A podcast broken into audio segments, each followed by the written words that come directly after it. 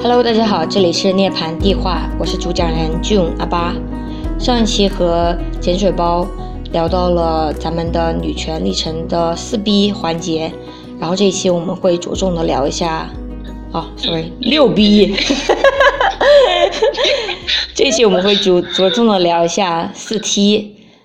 然后先从从脱塑身衣开始吧。嗯，好的。大家好，我是碱水包，我们又见面 啊，不是没有见面，就是我们又我又回来了。呃，灰太狼一定会回来的。对，就是因为我们上期错误的估计了，对，这就是对六 B 那几个方面的表达表达欲望，所以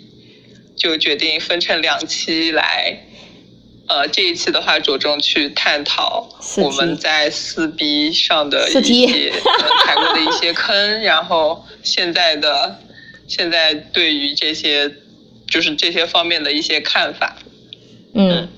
就我们的四 B 第一个是四 T 是脱束身衣。呃，四 T，对不起，四 T。你你你有什么关于脱束身衣？你有什么这方面的看法吗？就。我觉得对我来说，脱塑身衣分，一个是身材焦虑，还有一个是化妆，还有一个就是叫什么打扮，穿衣打扮。然后关于身材焦虑这方面，我是高中那会儿是真的有很严重的身材焦虑，我还因此吃了，就是还买减肥药吃啊，然后还节食啊，然后对自己其实造成的身体伤害也挺大的，也我觉得也是一部分原因造成了我今天就是这些。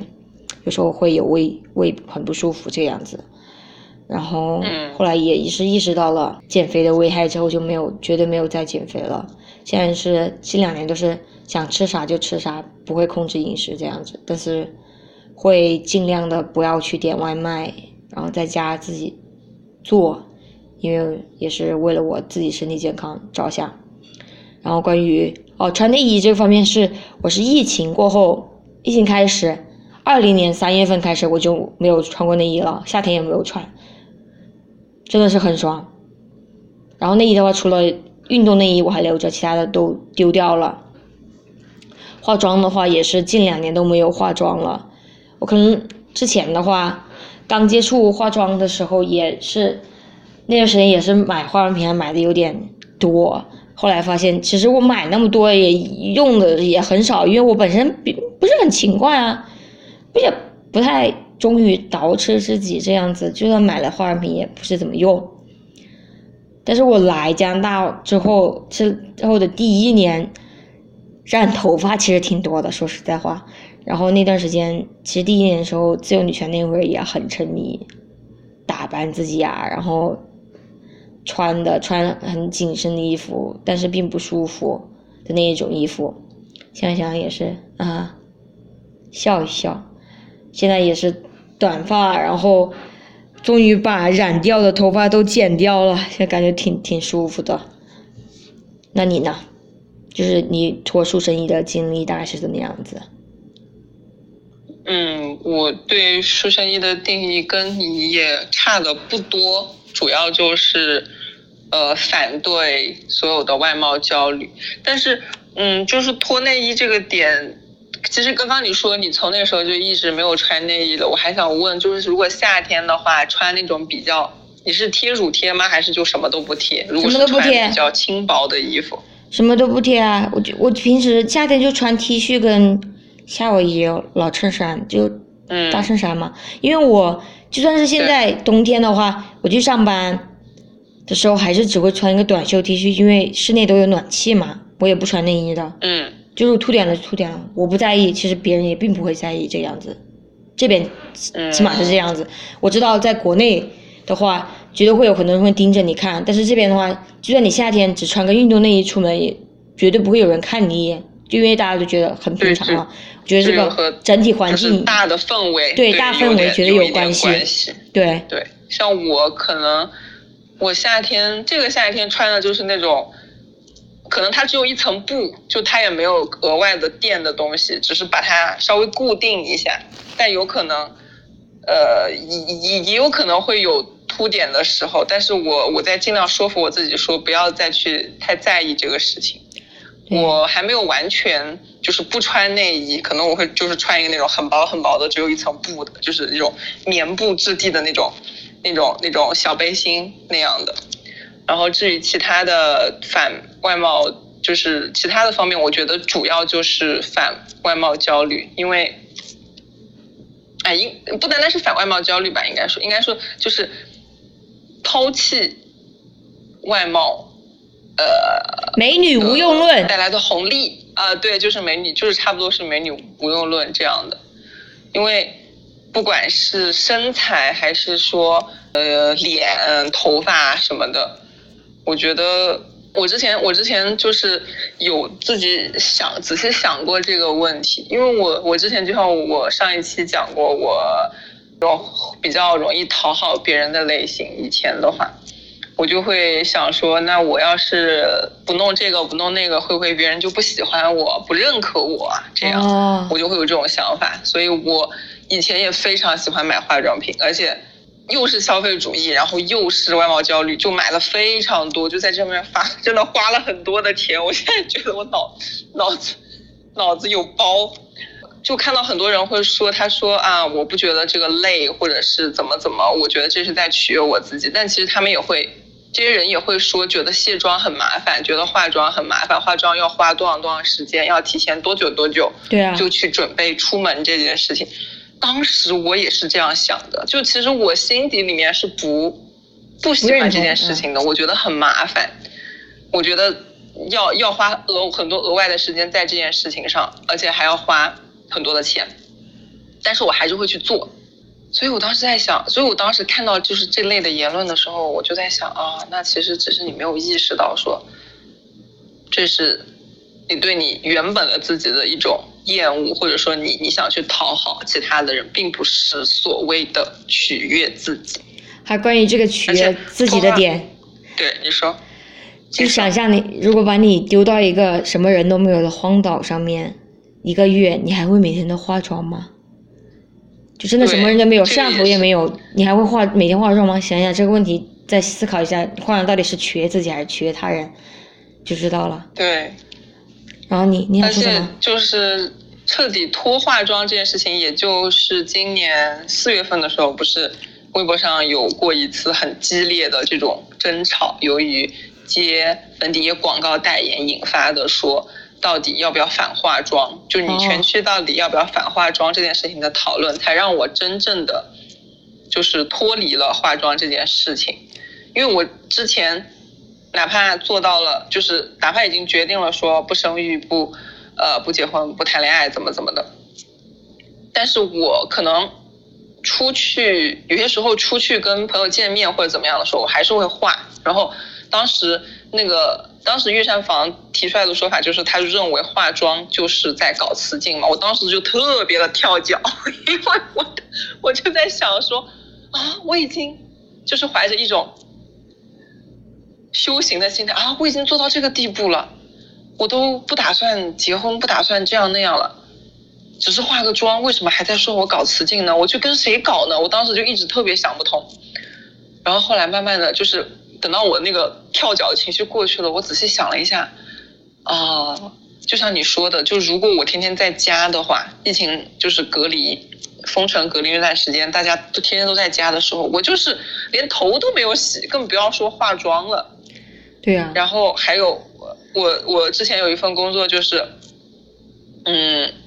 他他只要求女员工化妆，而且对女员工的化妆步骤。非常就是要求非常的仔细和具体，甚至要求到你要用什么颜色的口红，然后你的步骤就是什么腮红要有，什么睫毛要有，什么什么要有，这样就非常的仔细。但是对男员工的着装要求很简单，保持头发和面部的清洁，纹身不要露出来就可以了。我当时在想啊，那我们拿的是一样的工资哎。哦，不对。总体来说，女性得的还比较少。对，拿的是一样的工资，然后女女生就先不说女生要在卫生巾这方面花费，每个月都有一笔固定的支出，然后他现在这样的要求就让女生就是在同等收入的情况下，我还必须要花费一部分去满足这个工作对我的要求，但是男生就完全不用，他就只用把头发洗干净，把脸洗干净就可以了。嗯，我当时在想，那这个事情真的并不是，就这个事情并不是自由的，对因为我们没有权利想拒绝就拒绝。对就我觉得自由起码起码得要做到说，我想做就能做，我想不做就能不做，这样才是一个自由的事情。但是事实上就是我们没有说不的权利。对你在重要的场合总是会被人要求化妆，总是会说啊什么女生什么洗不洗头、化不化妆，就代表他对你的重视程度。然后嗯，就所有的这些东西都在告诉你，你是不能自由拒绝化妆。那其实这件事情就是不自由的，对，就像就是都不用说现在什么到底还在取悦谁，都不用再想到底是取悦谁这个问题，它本身就是不自由的，就是不值得被提倡，应该被反对的。但是，然后我当时就想明白以后，我就发现哇，那就是突然就意识到这突然就件事情是对女性的一，个束缚，并意不是识到了，对，嗯然后因为有了这样的一个经历以后，我就是看到有些人，就比如说他一说到某一个点就会很跳脚，我突然想到，就可能当时那个情绪，就会人都会有一种说你你说某某某是不是在说我，就是感觉自己被针对以后就会非常的呃怎么说 aggressive，就是你会你会觉得说那你就是在说我，那我就要反击回去那样。但其实那个情绪下去以后，你仔细想想，有可能真的是你没有意识到 自己身上有这样的一些厌女的行为或者问题。对，也有很多时候对很难承认自己其实是做错的那一方面嘛，然后大家会本能的就是否认，为什么你说我错，你才是不对那一个，就很难真正的意识到去做一些改变，或者去思考一下自己的行为根本上的一个来源或者驱动力是什么。就这也是一部分可能一些人会跳脚啊，或者是反驳的原因吧。然后你说这个，呃，聊反化妆这事情，让我想起那个反三坑，真的也是很多女生哦跳脚，还说什么洛丽塔才是最女权的呀，干嘛干嘛干嘛。然后说到这个让我想起，其实我也有，我高中那会儿是玩 cosplay 那会儿也买过一些小 lo，然后还穿过照相，然后 JK 我也买过一点，汉服也买过一件嗯这个样子，虽然买的不是很多，但是现在一想想，我其实平常根本就不穿，只是买了它为了拍照穿一次，何必浪费那个钱呢？我有那个钱，我就买点吃的，不香吗？怎么说这些东西，感觉好像给人带来了快乐，其实那种快乐特别的虚无。对，哦，然后我刚刚我刚刚忘记了，我刚刚本来想说就是反外貌焦虑，嗯，我之前有想到一个呃，就是跟那个德国的朋友讨论什么他们艺术什么，呃，就是建筑设计里面的艺术什么这那的，呃就想到一个点，就我觉得啊，也也是比较贴近于那个美女无用论的嘛。如果我我觉得人其实并人的价值并不是根据他的外观去判断的，绝对不。有可能在这个社会中，外观是一个可能加分项，可能加的分值，可能在不同的，比如说在不同的文化环境里面，它加的分值的多少有可能会不同，但是，呃，真正的价值不应该是以这个作为判定依据的，因为我们不是物品。如果说它是一个艺术品，它是一个雕塑或者是一个呃怎么说一幅画，你说它外观好看不好看，可能会直接影响到它的价值。对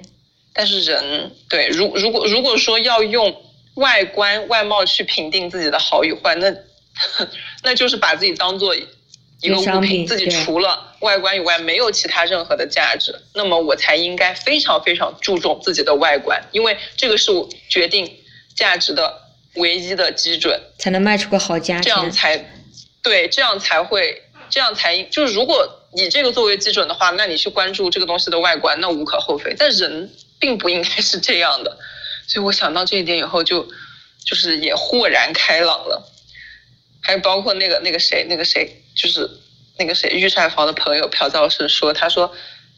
呃，如果脱离所有的性缘关系，反对所有的性缘关系以后，就会发现你不会存在任何的外貌焦虑。对，因为对外外貌，你说到底，不管是身材也好，脸也好，说到底都是给人看的嘛。你自己又不可能每天二十四小时随随身携带一块镜子，不停的照，不停的让自己看。说到底都是给人看的。你想弄得更好看，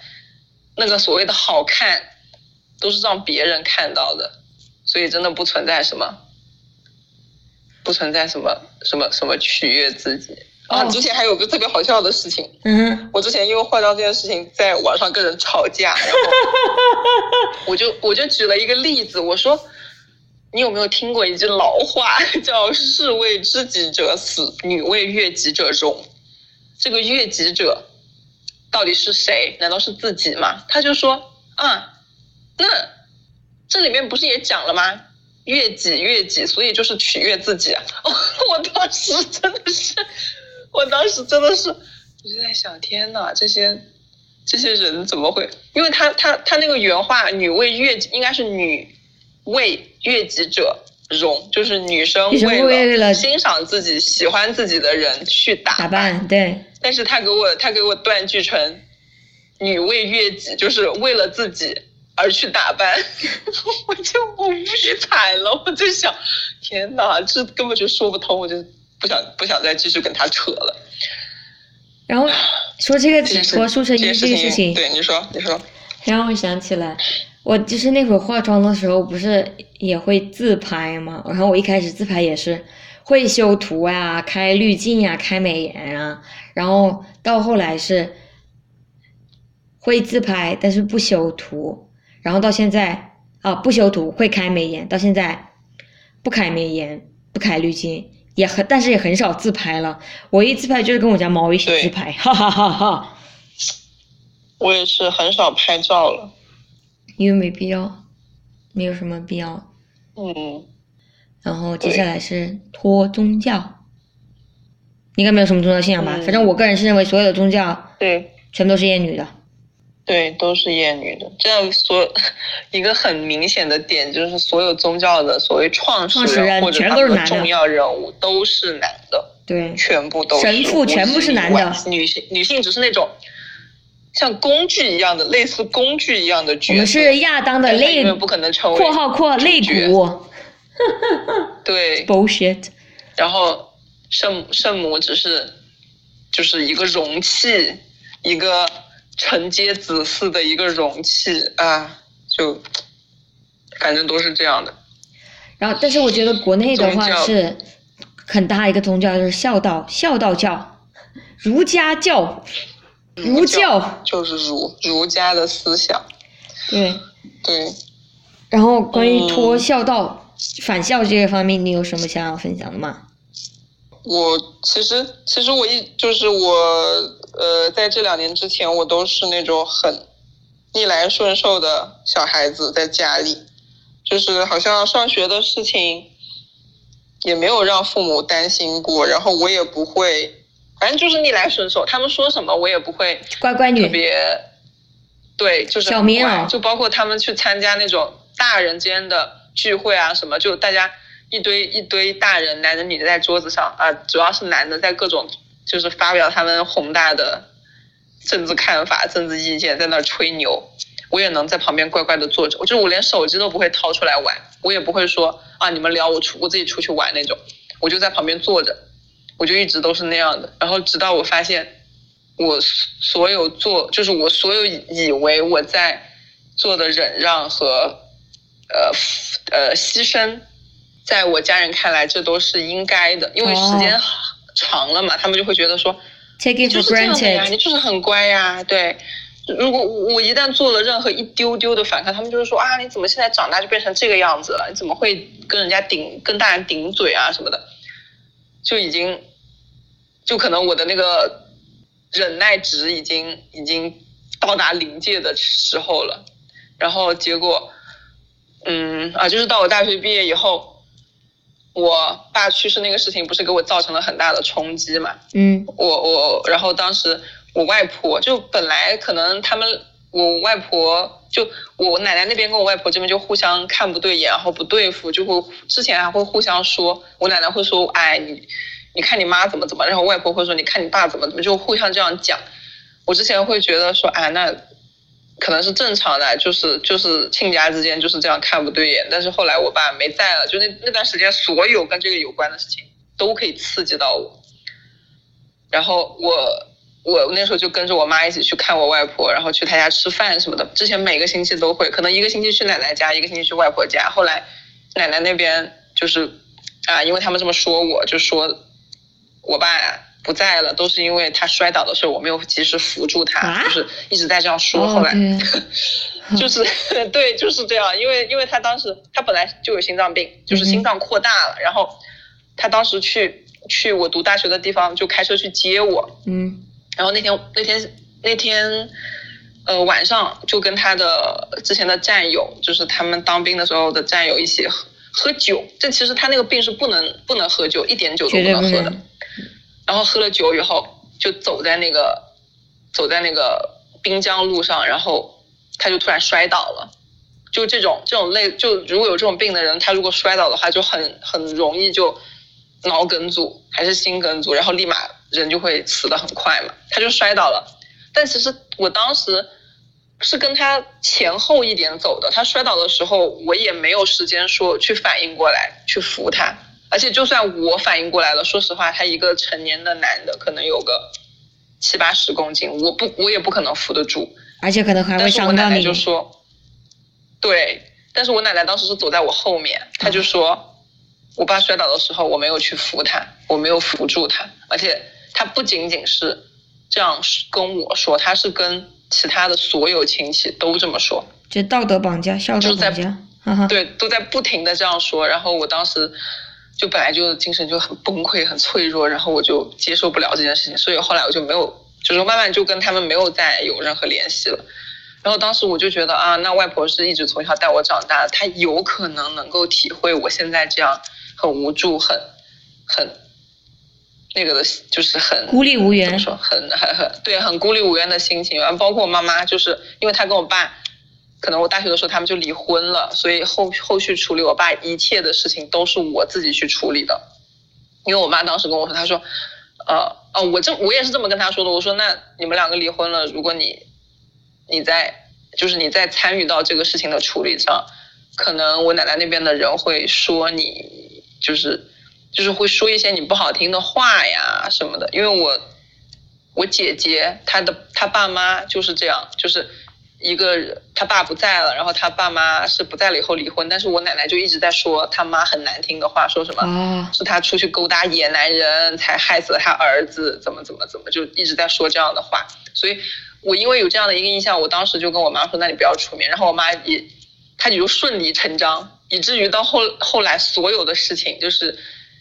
我爸爸那边家人所有的指责什么什么，都是我自己在承受。哦，然后等到去到了我外婆家，我本来以为外婆是从小带大我的人，就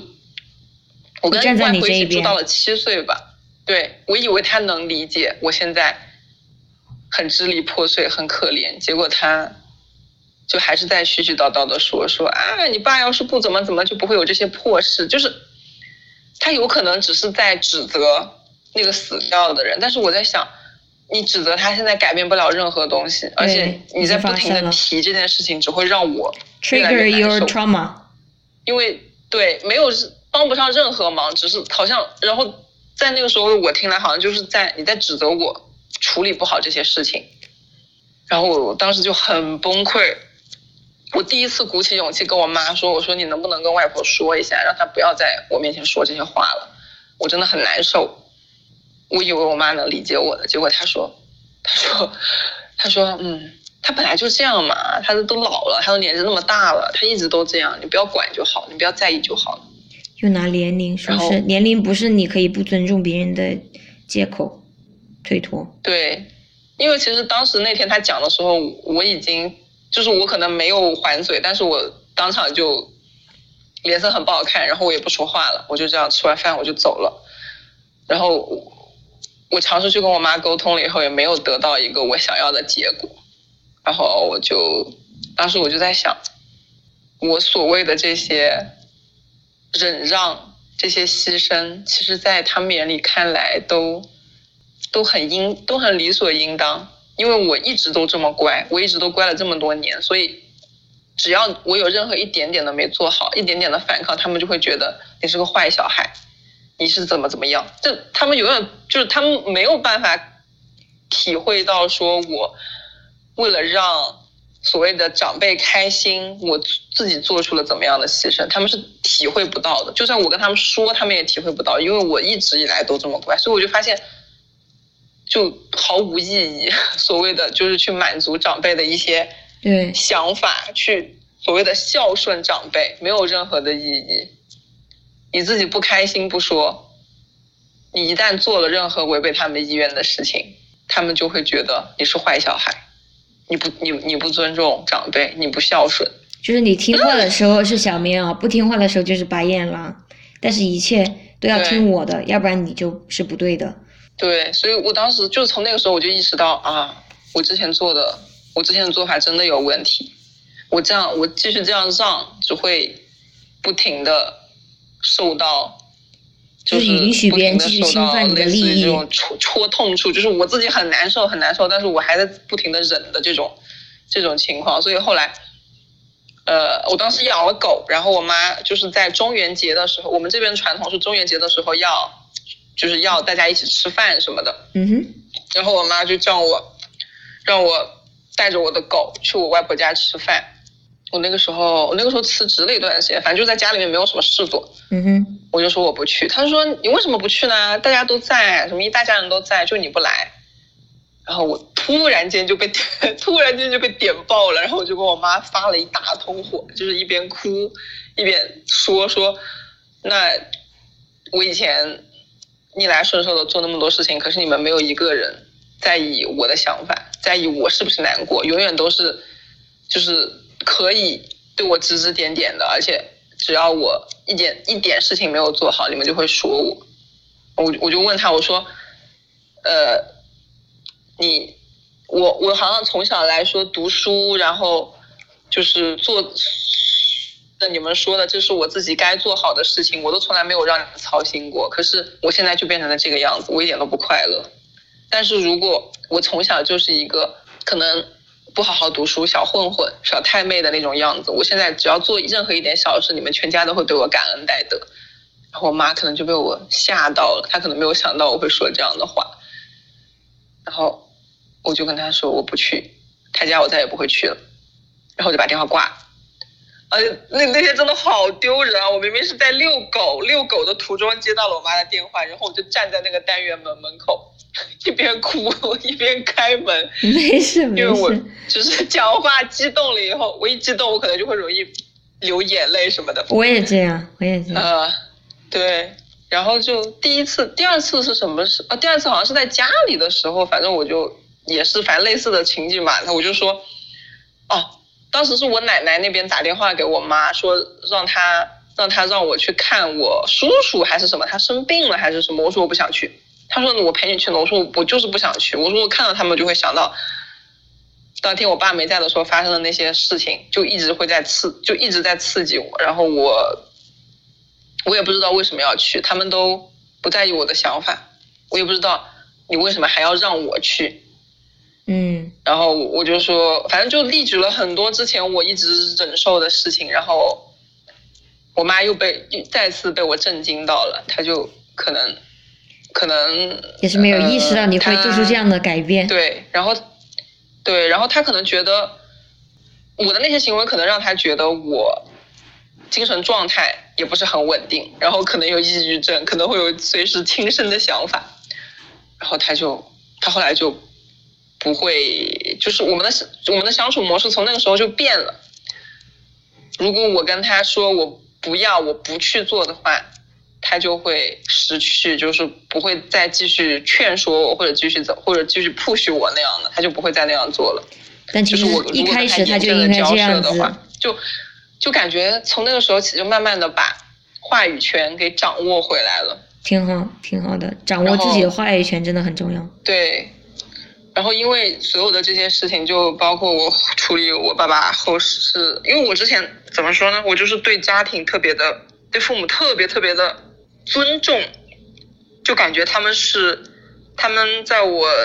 脑海里的形象非常非常高大，但是因为处理到他的后事，会拿到他的，比如说他的日记啊，他的手机啊，啊，然后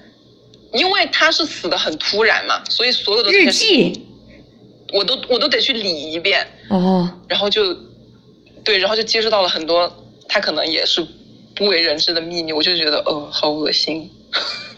就是好恶心，还会脱掉滤镜的过程。自己的，对他他他他，而且他那个时候应该已经跟我妈妈认识了，因为他们两个是在他之前就是住院有一次就是那种训练事故，他的手他的大拇指被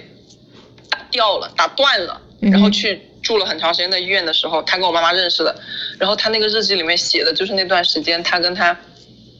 当时的前女友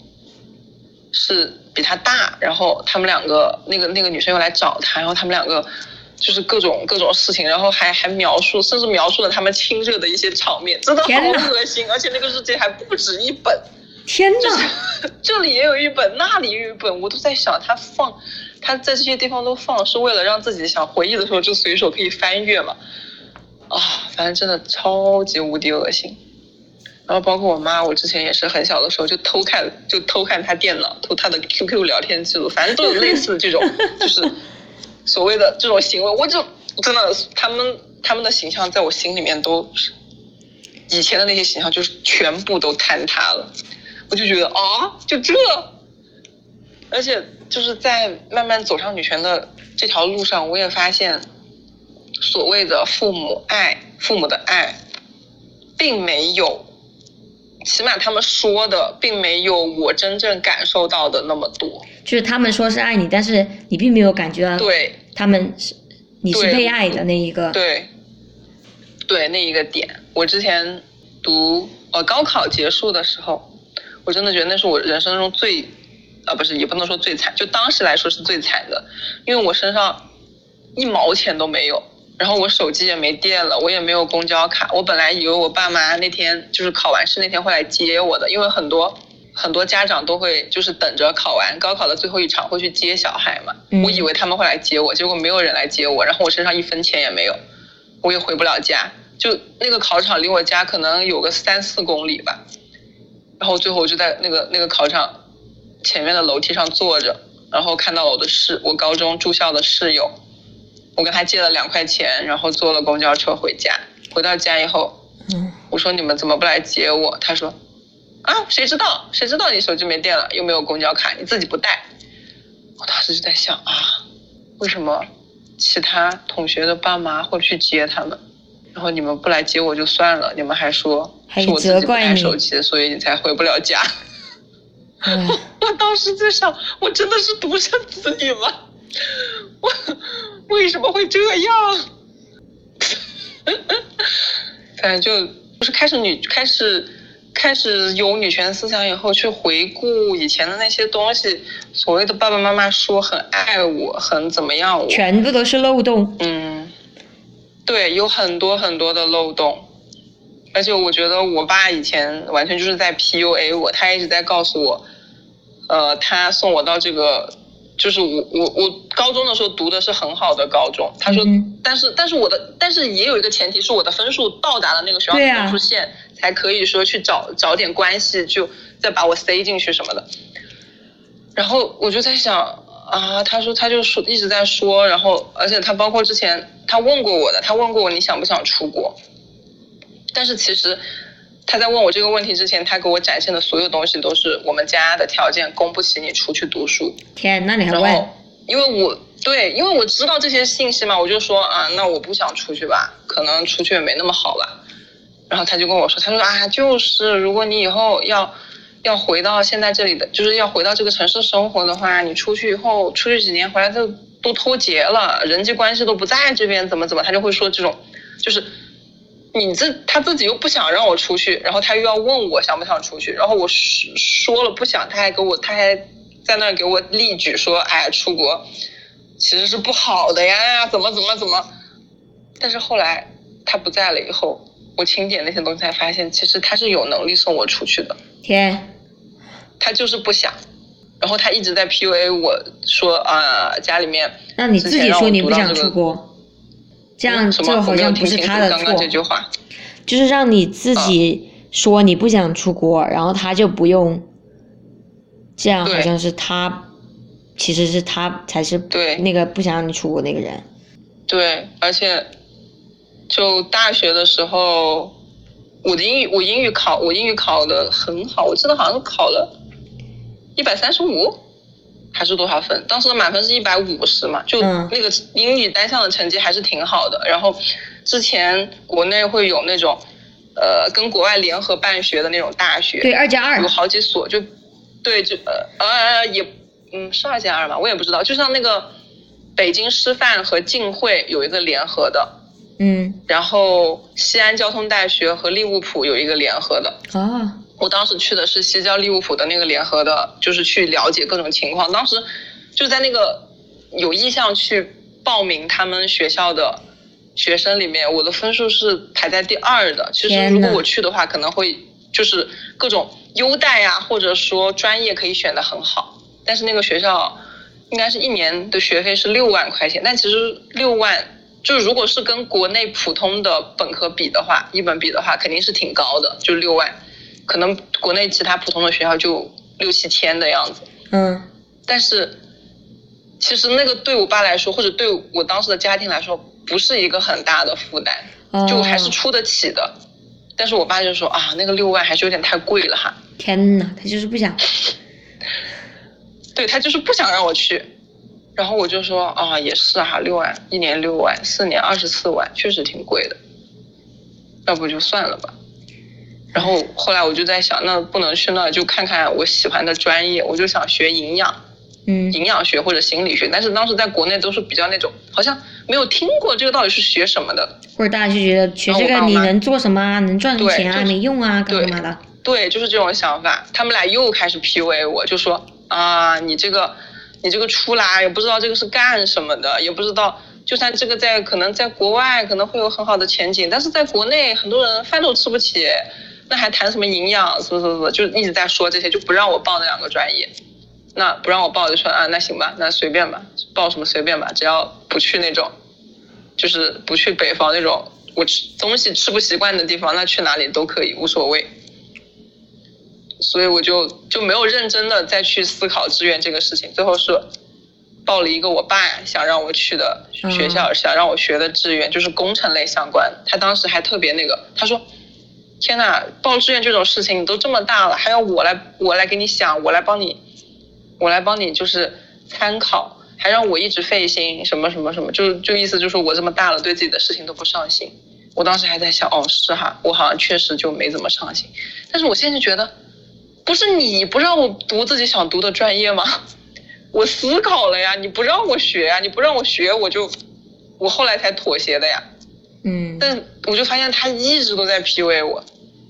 就之前我可能我没有返校之前，我都不会想到说这些这些事情是不对的这些是对劲的。因为你对这些不对，而且是因为你不爱我，你没有你你嘴巴里面说的那么爱我，才产生的。但是但是但是你嘴上说的永远都是这都是父母为了你着想，这都是，怎么怎么样拿着，这个孝道的幌子，啊实际上就是来压迫你和打压。谎言太多了，对，对，非常的多。我所以，嗯，好，你说你你的，请讲你的故事，就是你 说到那个，故事。你我我对你说的那个，其实他们说爱你，其实你并没有感受到被爱，那个挺有感触的。因为我之前从小到大就说，哎呀，哪有不爱孩子的母父呀，干嘛干嘛的。所以小时候也是，我就觉得我我有那个义务去怎么说去讨好我的母父。然后如果说是他们是因为什么问题，那决定那绝对是我要去帮忙呀，或者怎么样子的。然后我也是那种，也是跟你的情况类似，是那种没有让家里人怎么操心过的孩子。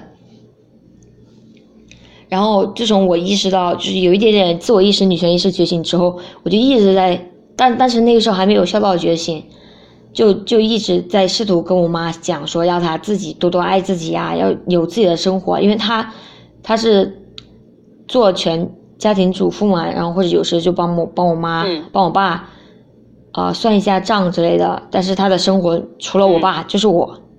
他就没有自己的生活，没有自己的爱好，他他自己也说他没有朋友，然后就真的是花了五有五年的时间，就是跟他说你要多爱自己啊，但是他每次都说，哎呀我做不到啊，哎我不想交朋友啊，哎呀我一个人出去我不敢呀，你要跟我一起啊，或者干嘛干嘛的，就是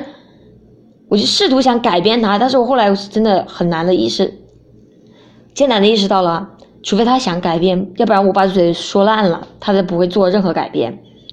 一个让我意识到我妈妈是真的不爱我这一点，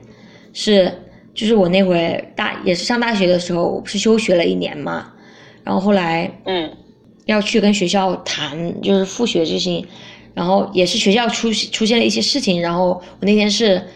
之前跟我爸说好了，他也我我就问他你那天有没有时间啊？他说有，我说你能不能跟我一起去一下学校？因为我学校跟我在的城市有一点距离嘛，然后我想他开车嗯送我去，然后处理一下事情什么的，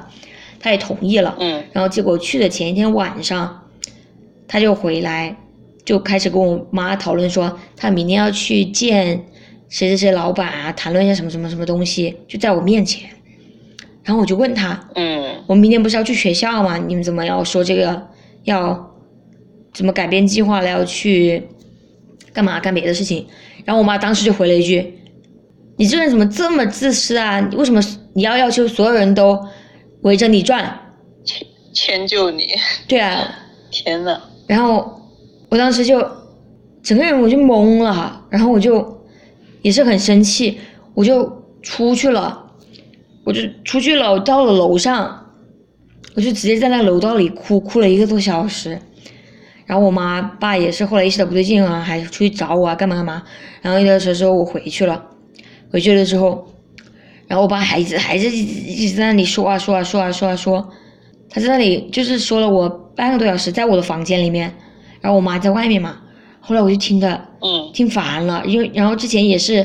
因为我那个时间也是就我在朋友圈打拳啊，我爸就说，嗯他他之前就说过，你怎么你不要老在朋友圈那边发什么负面的内容啊？我就说你不想看就不看。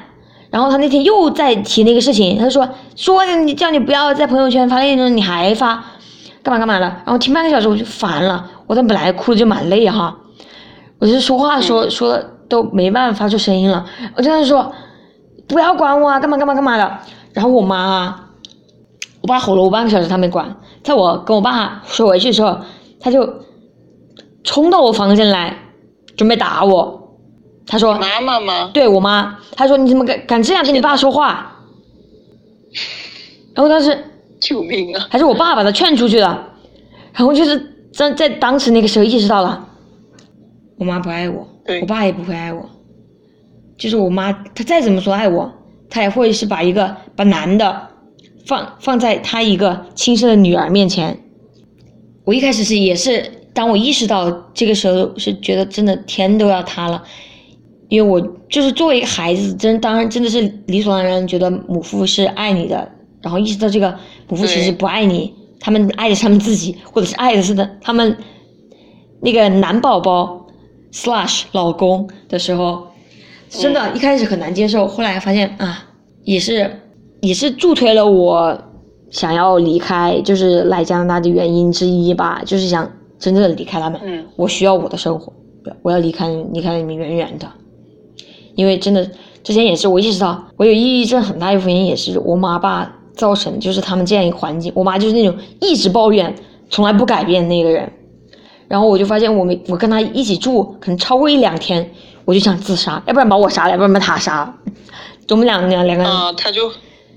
非得他就会把死一个，他他可能不开心、抑郁的东西全部发泄到我身上倾。诉，然后转移到你身上来。对，就是我就是他的情绪垃圾桶，但是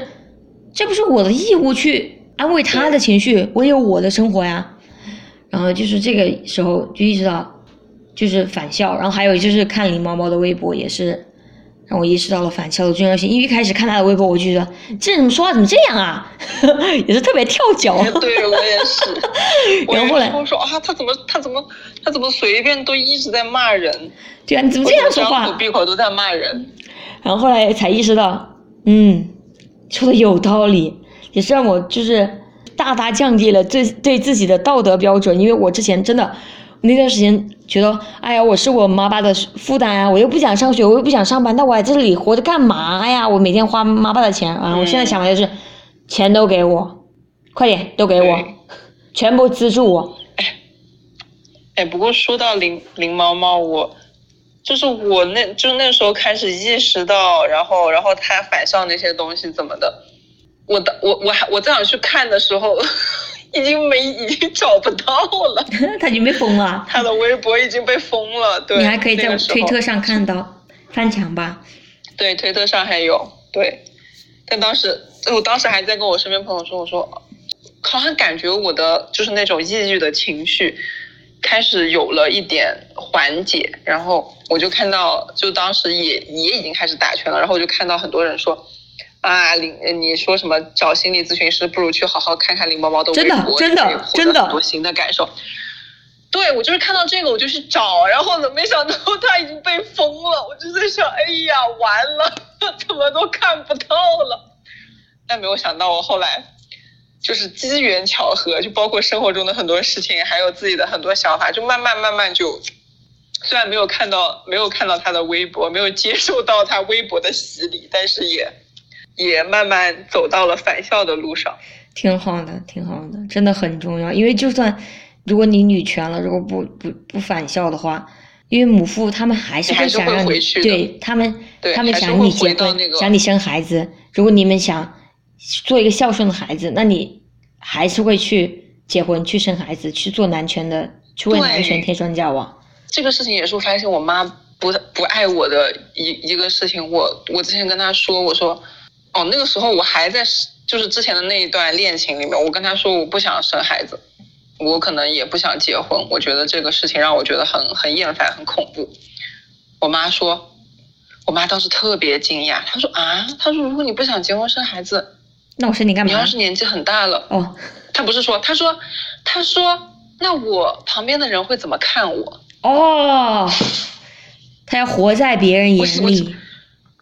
对，我就我我当时就想啊，你要活在别人眼里就死我是你的女。儿，对我是你的女儿，你不在意我开，你经历了一段不愉快的婚姻，不愉快的，然后这这这种事情以后，你还觉得我应该结婚？你甚至希望我结婚的理由都不是怕所谓的没有人照顾我，而是怕别人别人会评判你。对，这就是你所谓的爱吗？哇，当时就是把我把我给震惊到了。哎，真的，如果不返校的话，所谓的父母的愿望和期望，他绕一大圈，他绕一大个弯子，最后还是会回到说，啊，我要孝顺爸妈，他们抚养我长大，他们的愿望就仅仅是我结婚生子而已。对，我我是可以去实现的，就又会回到这个地方。所以，可能在国内的环境里面，比起反宗教来说，孝道返校反儒，呃，反儒才是更重要、更有意义的。对，好了，咱们来聊脱育宅文化啊！天呐，又是又到了我自自自曝黑历史的时候，天呐，说出你的我好故像是。我一直对异性恋的一些呃电视剧不是很感兴趣，然后初中的时候接触了耽美这个事情，就一发的不可收拾。我那会儿是真的，你知道，我是那那批会说出异性恋只是为了繁殖，同性才是真爱的人，而且那个同性还专门指男同性恋，不是女同性恋那种。现在想想，嗯，我真的是脑子有坑呐、啊！从小到大看动漫看了挺多的，但是也就是现在也是看很多动漫我都看不下去了，因为真的是意识到了他们是有多么的物化女性，特别是日本动漫，多么的物化女性，多么的怎么说呢？男特别男凝，然后以都是以男性视角为中心。然后哦哦，说到这个脱玉成文化，我高中那段时间还玩 cosplay 玩的挺多的，其实也是也算消费主义吧，就真的是很多东西都是你穿过一次，其实都不需要再穿了。然后你出一次 cos，找摄影要钱，化妆要钱，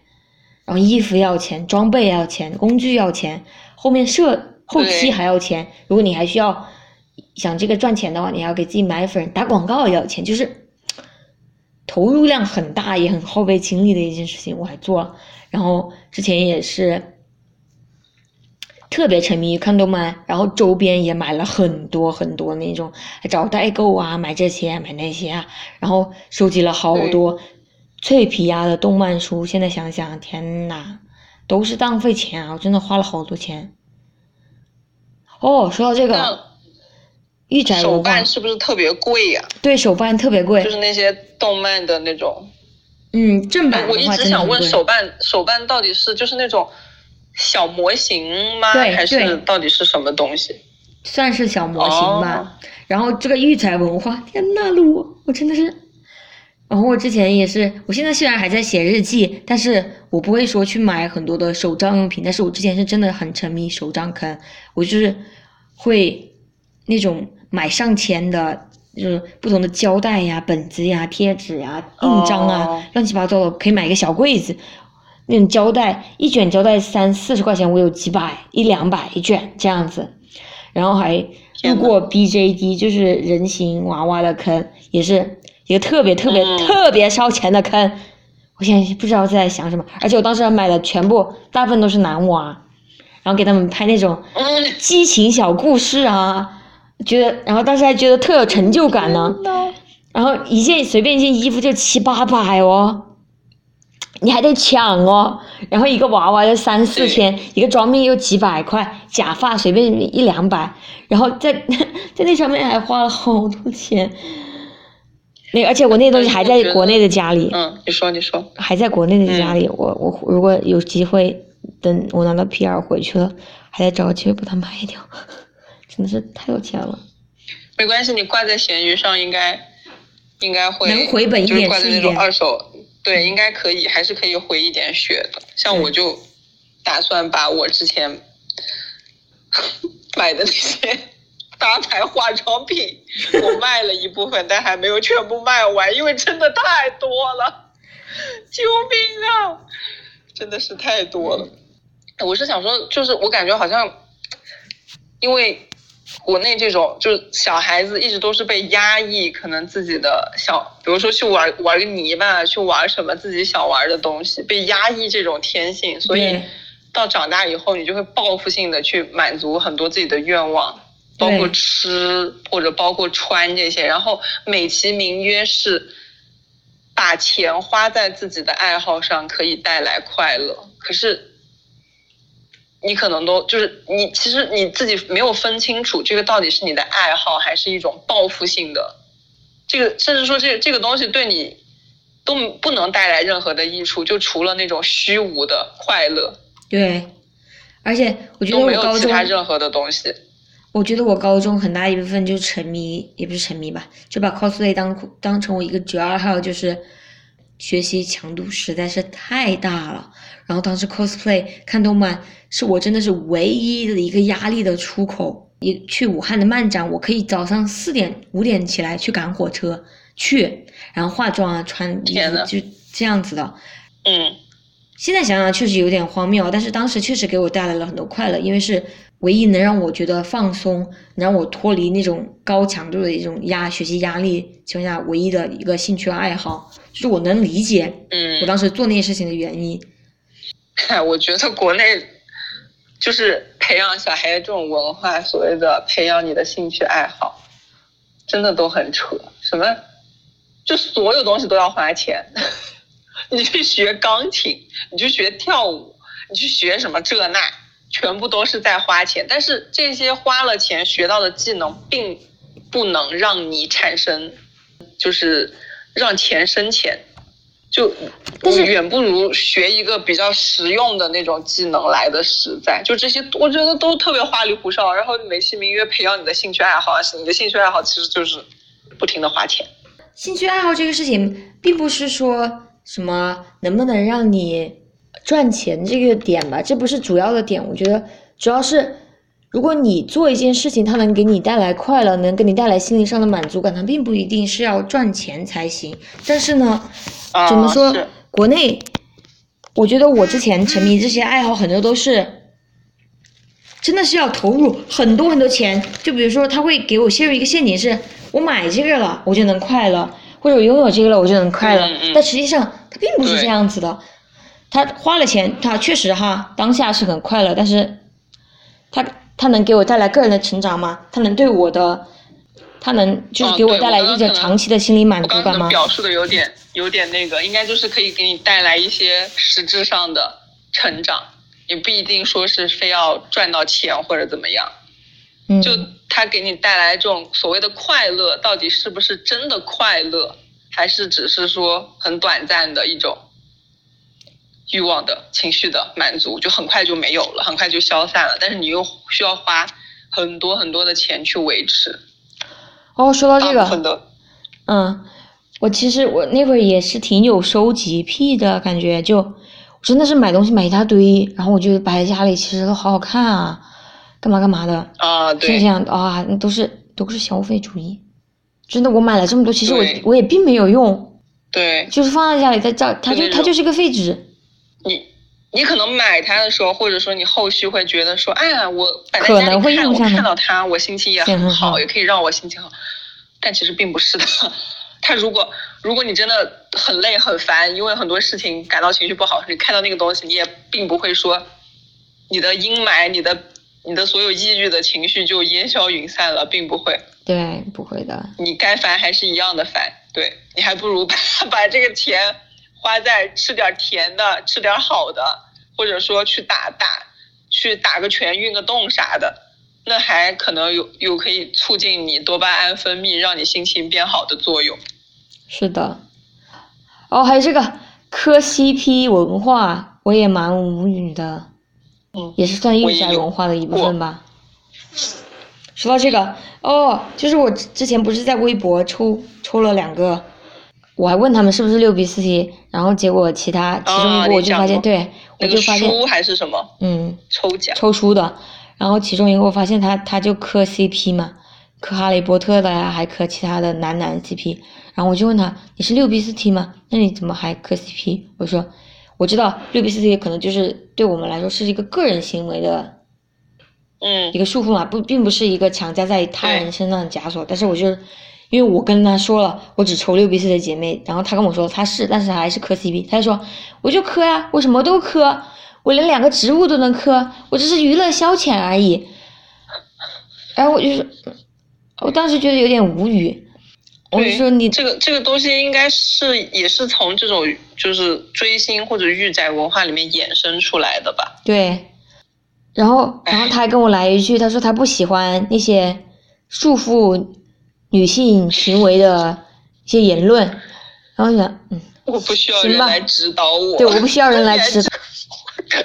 天呐，太可怕了！嗯，御宅文化，你还有什么想就是关于脱御宅文化想说的吗？我觉得就是关于你讲 CP 这一个地方，可能也会跟呃，就是性缘关系啊对对就因为性缘关系他脑子里面就都是这个东西，所以他会觉得说啊，我真好磕，看到什么，对我磕到 CP 或者我看到我喜欢的 CP 在一起了，我觉得很满足。那是因为他可能会把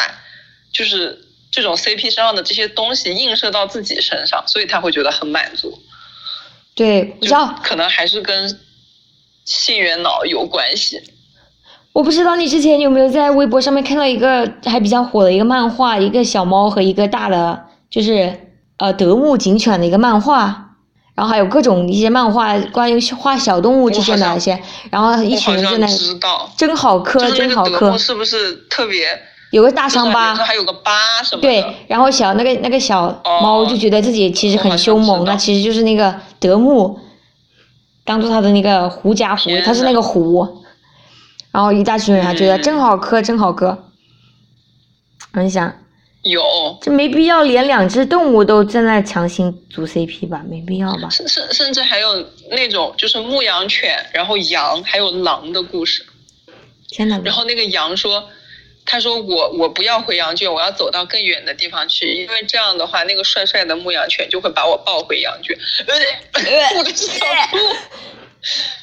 然后，然后，然后有一次他就走到了，就走了很远很远，他就走到了狼窝里。然后那个狼，那个狼也是，就是那个狼就画的特别男性，就是刻板印象的那种男性化，就是有肌肉啊，特别帅什么的。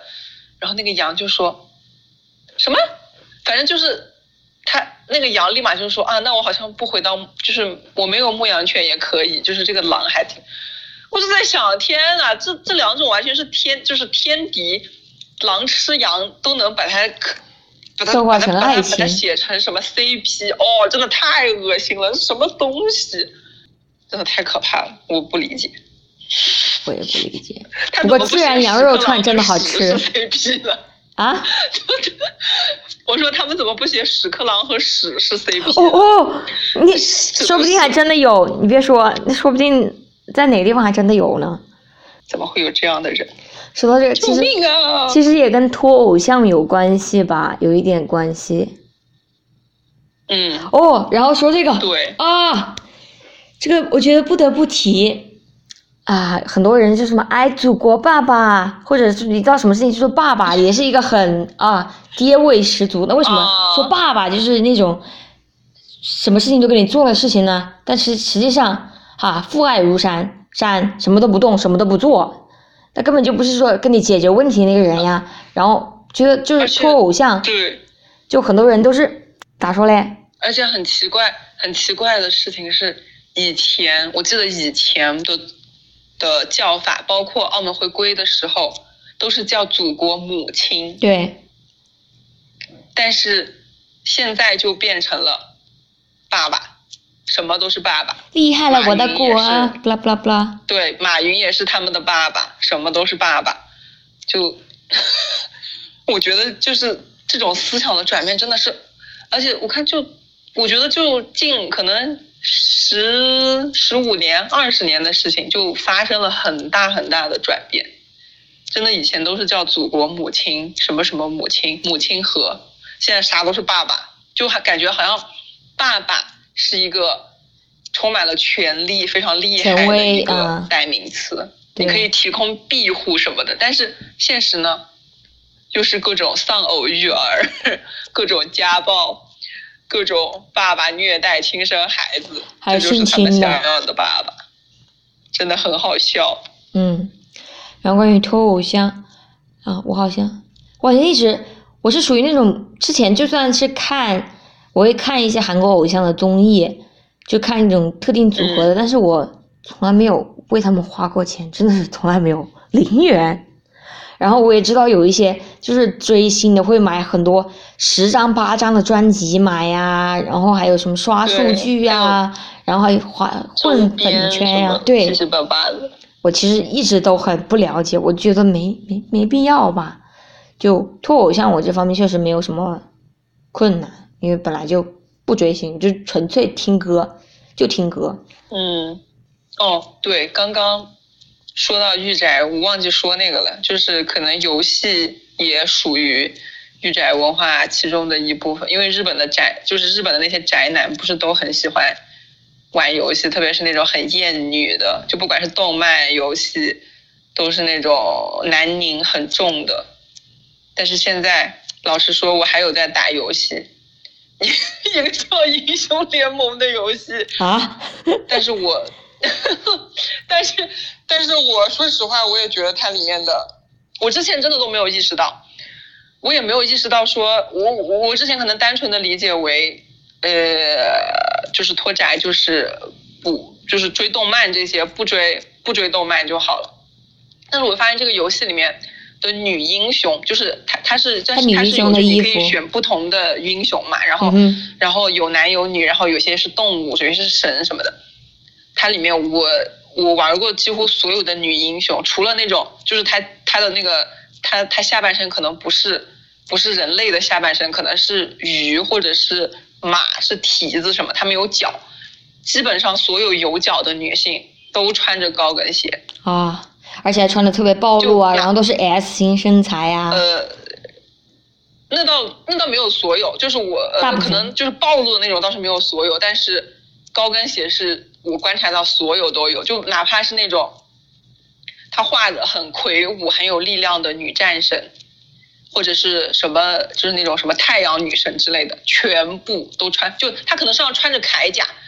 提着盾牌和剑，但是脚上穿着一双高跟鞋，高跟的靴子。我当时就在想啊，为什么会这样画？而且我真的以前从来没有意识到。然后有人说这个问题的时候，我在想，哇，那真的是你说现实生活中上战场的人，谁会穿着高跟鞋呢？也不会化谁会穿着。高跟鞋去打仗、去打斗呢？对，但是那个游戏里面就是穿着高跟鞋，我就发现，就真的所有可能跟就是这种平面世界相关的东西，多多少少都是有厌女的，只是可能你之前你就没有发现的部分，可能是因为你不够敏锐才没有发现，并不是代表它没有。嗯，嗯，希望我可以早日脱这个游戏。我就是无聊的时候想去玩一下，因为我不知道玩什么别的。我买了好些游戏，但是我都懒。得玩。我属于是拍，属于花了钱，但是不怎么玩。不过现在也不怎么买游戏了。嗯，对，呃，还有很多人不是会玩那个嘛，Switch，就是那上面就是需要买游戏，然后他可能进去游戏里面不需要额外再花钱，但是买游戏的话，可能一个游戏应该都要一百到三，就五百块吧，可能那种限量就绝版的游戏会更贵，嗯，是的，然后很多人就会买一堆的那种。我现在我不是很理解，虽然我玩那个游戏，但是我没有在那个游戏里面充过钱，所以我不是很理解，就是花特别特别多钱，然后在那个里面那个东西有，也许有的账号可以转卖，那你可能还能收回一部分，就是回一部分血吧。但是有些就是根本就卖不了的，那你冲到里面去，他摸不见，呃摸不着也看不见，不知道这到底有什么意义？我也是为游戏氪过金的耶，但是不是很多，不会不会那种最最多也就一百，就是为一个游戏充钱的。对，别的游戏上氪过，我在 你肯定想不到是什么游戏，真的听起来就很扯。啥游戏？跑跑卡丁车，因为我觉得我我我跑不过人家，一定是我车不太好，然后我就氪金抽奖买了一台好车，结果我我就是就是玩玩玩玩到一定。他那个打排位打到一定段位以后，就是打不上去的，就是人家那个技术确实就是我就是学不会，那我就是比不过人家，没什么好说的，跟氪金没有关系。真的太搞笑了。我我当时进游戏，我朋友看到我的那个车是那种限量，他说：“你这个车怎么得到？”我说：“抽奖啊，充了，充了，我是充了五百块钱还是充了多少钱？天呐，因为他那个东西就一直抽，他他还不能买，他就是你必须哦得抽，可能抽一次要多少钱，你必须得抽够那个次数，他就会给你那个车。啊！然后我当时就像失心疯了一样，一直在抽，一直在抽，我不知道那，结果现在那个游戏我都卸载了，我不知道，我也是不知道我当时花那么大个价钱买那个车有什么意义，结果还是跑不过人家，技术只是技术是技术技术水平的问题，不是车的问题。而且就是，其实玩游戏都是图个乐，但是到这种时候只是为了赢的话，也也其实对并不会对，就在为了赢，其实就失去了玩游戏的乐趣了。对你就会把自己搞得很焦虑、很紧张，就是一心想为赢。但其实原本玩游戏只是说啊，放松一下、娱乐一下而已。对嗯，脱偶像，好，我们回到脱偶像。这个我想想，我在脱偶像上做了什么事？应该有三个地方，一个地方是很小的时候，我不知道你们那边有没有，就是那种，就是一个像个小相片一样，然后它是塑封的，它上面会有个小圆环，就是你可以拿那个小链子把它穿着挂在包上什么的，哦很小的小、小卡片。我买过动漫的可，能是盗版的，不是正版的那种那种东西。我买过 S.H.E，还有谁？反正就是就一些明星哦，蔡依林，还有周杰伦吧，可能就是那种当时很火的那些港台艺人的那种小卡片，我可能买过。然后，然后就是大学的时候，阴差阳呃不不是不能说阴差阳，就是歪打正着，因为当时我当时他周杰伦那个演唱会开售的时候，我没有买票，我嫌贵，结果后来到演唱会当天的时候，有人转手票，就是可能比正价买便宜了很多，因为他急着转手，然后我我大学那个班长他也有点想去，他就一直在问我你去不去？去不去，后来我就跟他一起去了，花了六百块钱吧。然后还有就是呃追星，还有哦，虽然我在那个游戏里面没有花钱，但是当时还比较都不能说是自由女权，还比较驴的时候，因为喜就是喜欢某个站，就是那种游戏的俱乐部，我买过他们那个俱乐部的衣服。哦，就是有一个他们俱乐部的标志什么的，我当时就是还在，当时还在想，哇，那要是有什么时候有机会了，我要穿着这个衣服去线下看比赛，去给他们加油助威。我现在觉得我脑子里头有水。买个那个破衣服六百块钱，六百，还还是，就是他，因为他是就是耐就耐克是他们的官方赞助商，所以他们所有战队的衣服都是耐克的。然后耐克跟那个游戏出了一个耐克 LPL 联名，他就出了所有战队的夏季的服装，还有冬季的服装。然后我当时就，嗯，我真的不知道我在想什么，但是还好那个衣服还可以，就是可以当一个普通的外套这么穿穿也也可以，就是有点贵。我也在想什么时候如果有如果能卖掉了，还把它卖了吧。别的好像就没有，就没有在，可能有那种，比如说什么唱跳啊，什么综艺，之前可能会看过，可能贡献过流量吧。但是，呃，我现在可能也会，就是有些时候。比如说吃饭，就想找个那种不用费脑子就可以，就是有个背景音看着的那种节目，我可能会去看，对，会去会去看一些可能韩国的综艺，但就没有在呃，就是追星这件事情上花过钱了，因为我看就是通过韩国综艺了解到的，韩国追星文化真的很夸张，可以为了偶像，一个是给他们很多的金钱上的支持和帮助，然后。就是发专辑什么的那些，就是一个奴才，很大价钱去，就是一个相当于一个奴才，他可能下顿吃不好饭，他还关心皇帝吃饭吃不吃得好。对，但是我我发现好多就是韩国追星的，看到大部分是女生，真的有一点太狂热了。就他可能偶像见面会，他就会一直拉着那个男明星或者女明星，一直像这样拉着絮絮叨叨絮絮叨叨，然后。可能那种想感觉就是我，他会觉得说我为你出道或者我为你成名的这个路上花了这些钱做那些努力，所以你就天然的需要感激我或者怎么怎么样，就很恐怖。是 真的蛮恐怖的。然后对很多对于那个明星来说，有这样的粉丝也很恐怖。然后对于他自己来说，就是有这样的想法，我也觉得很恐怖。他都不在意自己的生活到底怎么样，然后把所有精神的寄托都放在一个跟他其实是没有任何关系的人身上。他觉得给了他钱，或者说给了他一些支持，就可以建立这种关系。但是他这种想法，就这种想法也不是他自己会有的，是很多就是整个韩国那种那那种文化，那种追星的文化，那些经纪公司这样告诉粉丝的。就是兜售故事，我觉得很多偶像其实就是卖一个人设，卖一个故事这个样子。然后，哦，说到这个，对他们也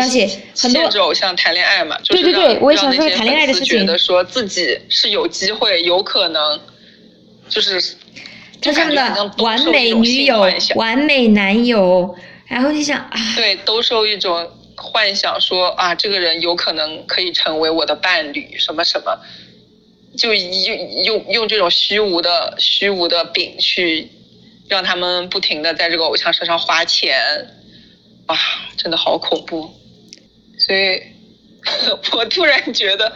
像国内这种，就我们之前我们小的时候听那些歌什么，不是都没有没有什么版权意识嘛，都不会收费，就直接在百度上搜了下。下歌都是免费的什么的，我突然觉得这样也挺好的，因为因为没有版权，所以那些公司收不到钱，他就不会，就他也不会像韩国那种公司说，就是怎么说，就是没有没有这种盈利的渠道，所以他也他也他可能也不会不会有这种控控制粉丝的一个手段。国内的这个说到底，国内偶像文化跟跟韩国的，哎，我感觉是在往那边靠拢，有点有点有点危险。，对对，有，因为现在就是他们就是在学学韩国的那种的 TFBOYS 啊，养成系干嘛干嘛干对嘛。而且我觉得他们更恐怖的是，可能韩国的偶像，他们出道前就是练习生的时候，可能大部分的费用是自己或者是公司在承担，嗯，但是国内的是让粉丝在承担，就是他们还没有正式出道或者是没有名气的时候，就会可能让就让那些小明星去上一些那种。就刷脸熟的节目，或者去上一些网网网络综艺什么的，然后让他们积累了一丢丢粉丝以后，就让粉丝给钱。就像之前那个什么团体里的，不是补课费都花了三十多万嘛，他粉丝给他凑了一百多万。不知道你说天呐，的是谁我都不知？道就是钱是怎么凑出来的。真有钱，天呐！给然后然后让他。然后花三十万让他补了课，结果他数学还是英语只考了三十几分。天呐，路，你这点钱去去去给自己上点课，学学点啥不好？对呀、而且三十几分就不说了，他们那个团体里面所有的人，就是连一句最简单的英文说，在母亲节的时候发的那个什么 “Mom, I love you”，所有人没有一个写对。我好像是 TFBOYS 吗其？他人所有就是，要不然就是有语法错误，要不然就是字母没有写对。但其实这个是很基本，真的不说小学，可能对初中你就能学到的所有的单词和所有这个这个句式你都能学到，但是他们都不会。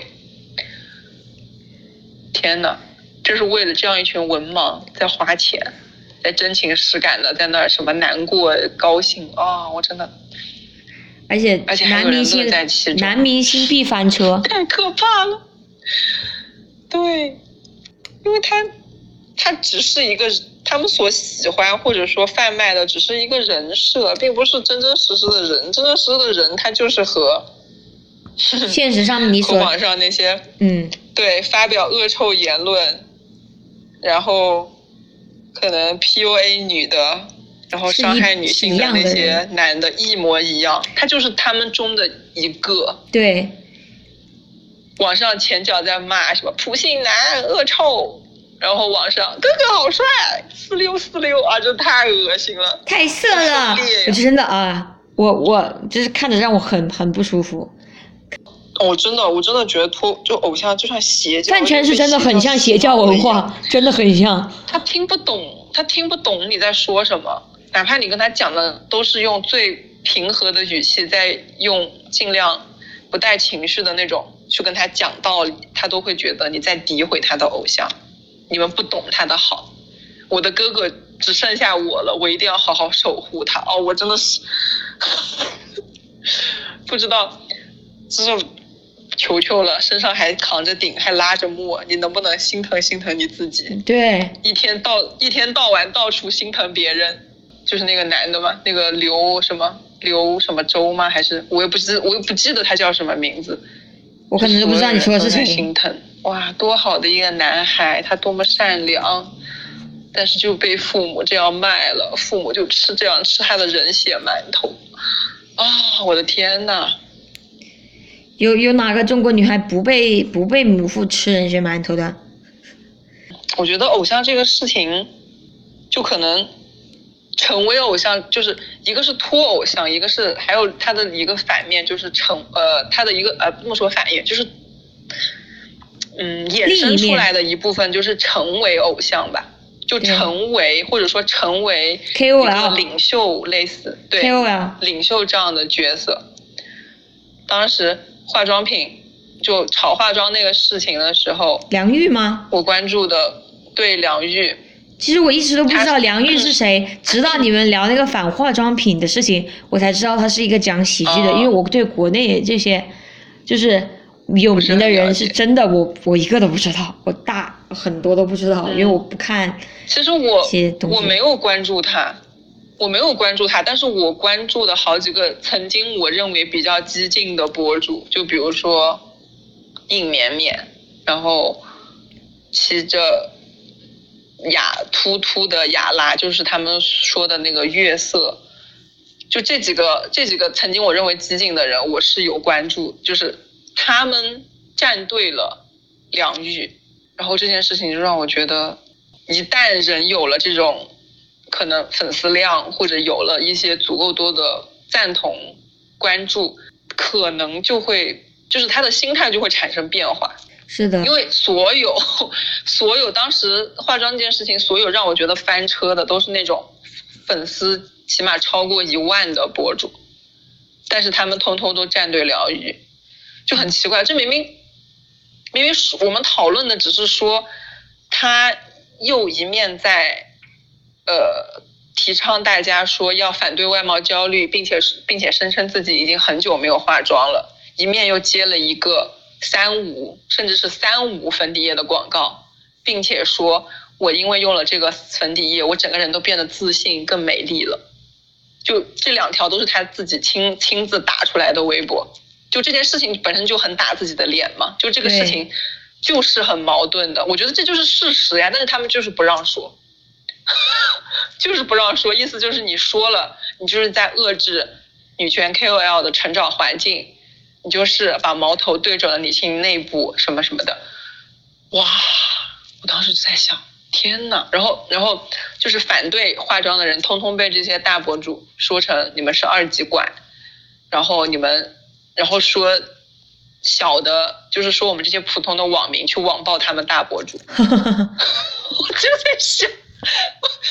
这才几个人啊，这这就网暴你啦，这到底是到底是什么情况？嗯然后我觉得就是就算嗯关注一些在网上的可能一些呃女权博主，也要意识到，可可能他们有一些观点你是很赞同的，但并不一定说他们做的每一件事情都是你不你不你不需要赞同他们每一件事情，就只用吸收他们可能来说对你有用的观点就好了，是真的。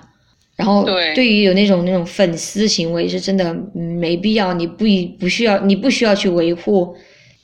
对，也不可取。我觉得其实这个事情说到底就是我们应该去对事，而不是对人。对说过的那个艾瑞卡，就他他他也发过很多，比如说面试方面有用的对呃分析啊，就是运动方面有用的分析。我承认这些都非常有用，但是仅仅只是针对他做分享的这个事而已，不是针对他整个人其他的一些行为。对但是很多人我感觉就可能分不开吧。就像我之前我之前化妆那件事情说梁玉，我也只是说他就是左右互搏，一一下说反外貌焦虑，一下说化妆让自己更自信的这件事而已，没有否认他其他曾经做过的。也许是对女性有利的事，比如捐赠卫生巾这些，就没有去攻击这些事情。就是你没有攻击他这个人，只是攻击他。对，也没有去攻击他人，就攻击这个事情，就攻击他没有做对的某一件事，却被那些大博主上升到了说你们这些所谓的纯血，就是去攻击人家，就是去攻击他这个人，就演变成了这样一个事情。我觉得其实就都是不对的。对就包括 最近的御膳房，也是让我们感到很震惊。这个他也翻车了，就是围剿妓女的这种行为。唉，但是不可否认，他之前讲反三坑、反化妆，确实叫醒了很多人，然后确实也讲得很好。我也是因为看到他的，我我就是因为看到他的那个言论，我感到很跳脚，然后后来才开始反思自己，这个化妆对于我来说到底到底是什么样的一个存在，我才我才慢慢开始脱化妆的。嗯就不应该是因为事情就对某些人产生崇拜，产生把他们视作偶像。然后加一些一些滤镜，就说他做什么事情都是对的，或者我一定要去拥护对他，或者是干嘛的。对，因为一旦开始对人产生这种这种想法以后，你就是可能就你自己都会不自觉的，我们自己都会不自觉的去，就是去拥护他，然后去就所谓的那种粉丝控评行为，去帮助他怎么说消除那些恶评，去跟别人吵架会怎么怎么样？其实都他他到底是什么样的，肯定不会完完全全的展示在网络上。对，你所谓的对你所谓的那种崇拜，只是崇拜他展示出来的最好的那一面。那些不好的地方呢，对吧？何必呢？我觉得 有空把别人当做偶像，不如把自己当做偶像，对，给自己多花点钱，多点多点关注，就自己做自己的领头人，而不是把其他人作为你的领头人。就是你其他的生活方式或者其他的，就比如说你可以敬佩他做事的勇气，或者敬佩他的一些语言能力，但是你。把一个人神化这件事情都是不太好的，因为这种时候就很容易会让你自己丧丧失，就是对于这个人或者对于他的一些言论、其他言论的一些评判能力和你的独立思考的能力。对，就会就感觉这种类似于这种偶像的这种崇拜，很像宗教里面的那种崇拜，就类似比如说。耶稣就是说他是造物的神，他是怎么怎么样，他能指引我们，他能听到我们的祈祷，能给什么迷失的心灵指引方向，类似的这种，就把它视作一个你你你整个人还有你整个生活的那种主宰。我感觉就是从那边衍生过来的，有一点有一点。我之前听，我之前听到过一首歌，叫《Stayed Me》，就是那个。中文翻译应该怎么说？让我平静，让我 stayed me，让我怎么翻？就 S T E A D，对，stay，stay 的，stay 的 me。然后我开始只是因为旋律好听，我后来就去看，我开始就觉得那个歌词写的好像有点不对劲，因为当时还有点，我当时还有点驴驴的，我就觉得他那个歌词写的是，就是他说什么，你是唯一一个能指引我的人，让我在困难里面。怎么怎么就是不要放弃，然后就是指引我的每一步，怎么怎么？我当时在想，哇，这个是是他的某一个伴侣吗？还是什么？为什么这个人这么的厉害？后来我就去看那个评论，然后里面就有人说，这个这个女歌手是一个福音歌手，她唱的都是宗教相关的歌，所以这个她唱的这首歌，整首歌的主体就是上帝，就是上帝能够让我的内心平静。能够什么就是给我人生的指导，如何如何？天呐，然后我就在想，可能很多人追星，然后或者说跟